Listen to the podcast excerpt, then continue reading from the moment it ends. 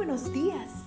Gracias por estar con nosotros en este bendecido día. Ven y juntos aprendamos y realicemos el estudio de nuestro matinal titulado Nuestro maravilloso Dios. Te invitamos a recorrer con nosotros las promesas que el Señor tiene para ti el día de hoy.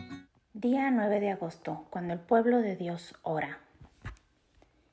En aquel mismo tiempo el rey Herodes echó mano a algunos de la iglesia para maltratarlos. Mató a espada a Jacobo, hermano de Juan, y al ver que esto había agradado a los judíos, procedió a prender también a Pedro. Hechos 12, 1 al 3.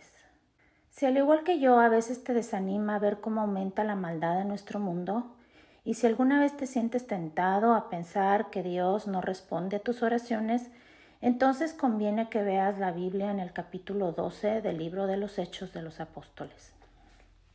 Nuestro versículo para hoy nos presenta a Herodes Agripa, el nieto de Herodes el Grande, empeñado en destruir la naciente iglesia cristiana. Para agradar a los judíos, este malvado rey ha matado a Jacobo, el hermano de Juan, y ahora ha encarcelado a Pedro, con el objeto de juzgarlo después de la Pascua. Y para que no escape, ha colocado una férrea guardia integrada por cuatro grupos de cuatro soldados cada uno. Humanamente no hay nada que se pueda hacer para liberarlo, nada excepto orar. Y esto fue precisamente lo que la iglesia hizo. Así que Pedro estaba custodiado en la cárcel, pero la iglesia hacía sin cesar oración a Dios por él. Versículo 5. Sin cesar, es decir, intensamente. Según el comentario bíblico adventista, la palabra griega es la misma que se usa para describir la oración de Jesús en el Getsemaní. La escena es por demás significativa. Mientras los poderes terrenales arremeten contra los hijos de Dios, ¿Qué hace la iglesia? Ora intensamente.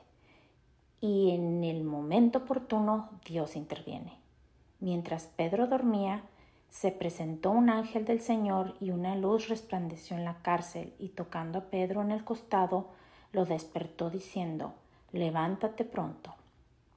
Y las cadenas se cayeron de las manos. Versículo 7. El apóstol, libre de sus cadenas, se dirigió a la casa de Juan Marcos, donde estaban orando por él. Entonces sucede un hecho por demás curioso.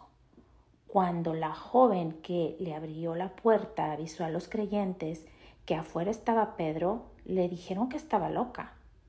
Cuando finalmente lo vieron, quedaron pasmados. Versículo 15 y 16. ¡Qué increíble! El milagro por el que oraban estaba ante sus ojos y no lo creían. ¿Alguna lección? Por lo menos dos. La primera es que, aunque este mundo parezca estar fuera de control, Dios sigue siendo el soberano del universo.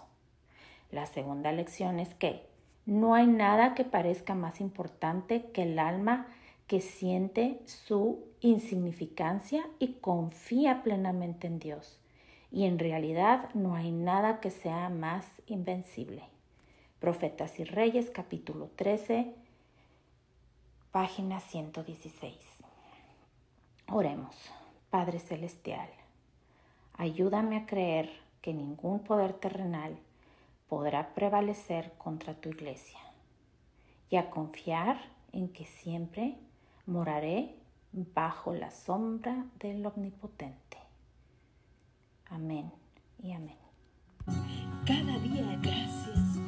Gracias Dios por darnos la tranquilidad necesaria para enfrentar los retos, alegrías y dificultades de este nuevo amanecer. Porque el Señor tu Dios